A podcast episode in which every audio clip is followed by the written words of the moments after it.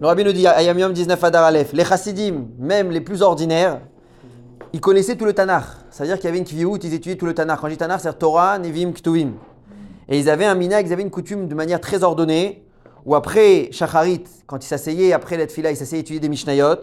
Et ensuite, après avoir terminé les Mishnayot, lorsqu'ils retiraient leur talit et leur tfilin, et ils pliaient le talit et les tfilin, pendant le moment du pliage de talit et tfilin, ils avaient un chiour de Tanakh, de manière à tous les trois mois finir tout le Tanakh. un peu comme nous, quoi.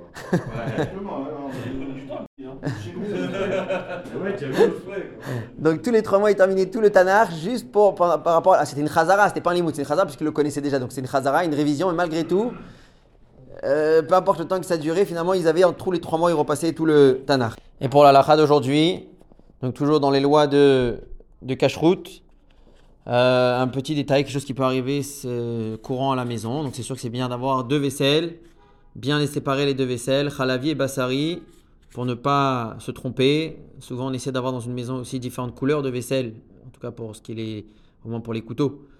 Euh, pour que ce soit euh, différent le khalavi du bassari. Mais en tout cas, si c'est arrivé qu'il y a une viande à chaud qui a été coupée par un couteau khalavi. Un khalavi, ça veut dire un couteau qui a été utilisé pour du khalavi aussi à chaud.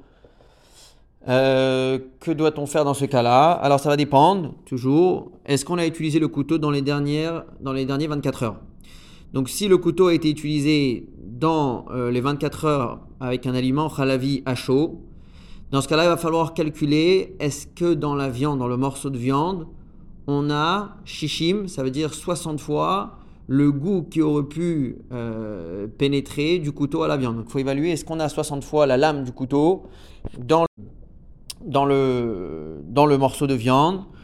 Euh, si on évalue, on voit qu'il y a oui 60 fois plus, donc c'est pas tel bichichim, à ce moment-là il faut juste retirer la partie qui est en contact directement avec le couteau, donc l'endroit où on a, on a coupé. Là-bas, enlever ce qu'on appelle qui déclipa, donc gratter là-bas, enlever euh, une première couche, et ensuite le reste du morceau de viande est autorisé à être euh, consommé. Si il n'y a pas 60 fois la lame du couteau, dans ce cas-là, la viande est complètement interdite. Il n'y a pas de bitul béchichim, il y a le goût du khalavi, et donc évidemment ça rend la viande euh, problématique.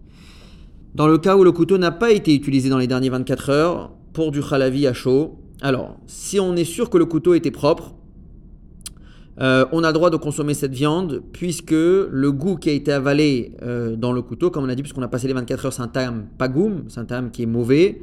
Et dans ce cas-là, il n'empêche pas, il n'interdit pas ce morceau de viande. Par contre, si on n'est pas sûr à 100% que le couteau était propre, dans ce cas, il va falloir retirer la partie qui a été en contact avec le couteau, comme on a dit tout à l'heure, donc ça veut dire ce qu'on appelle qu'il déclipa, éplucher, retirer, gratter, enlever une petite couche, parce qu'on considère qu'un couteau, si on n'est pas sûr à 100% qu'il était propre, en général, un couteau, il peut avoir encore un peu de graisse euh, là-dessus.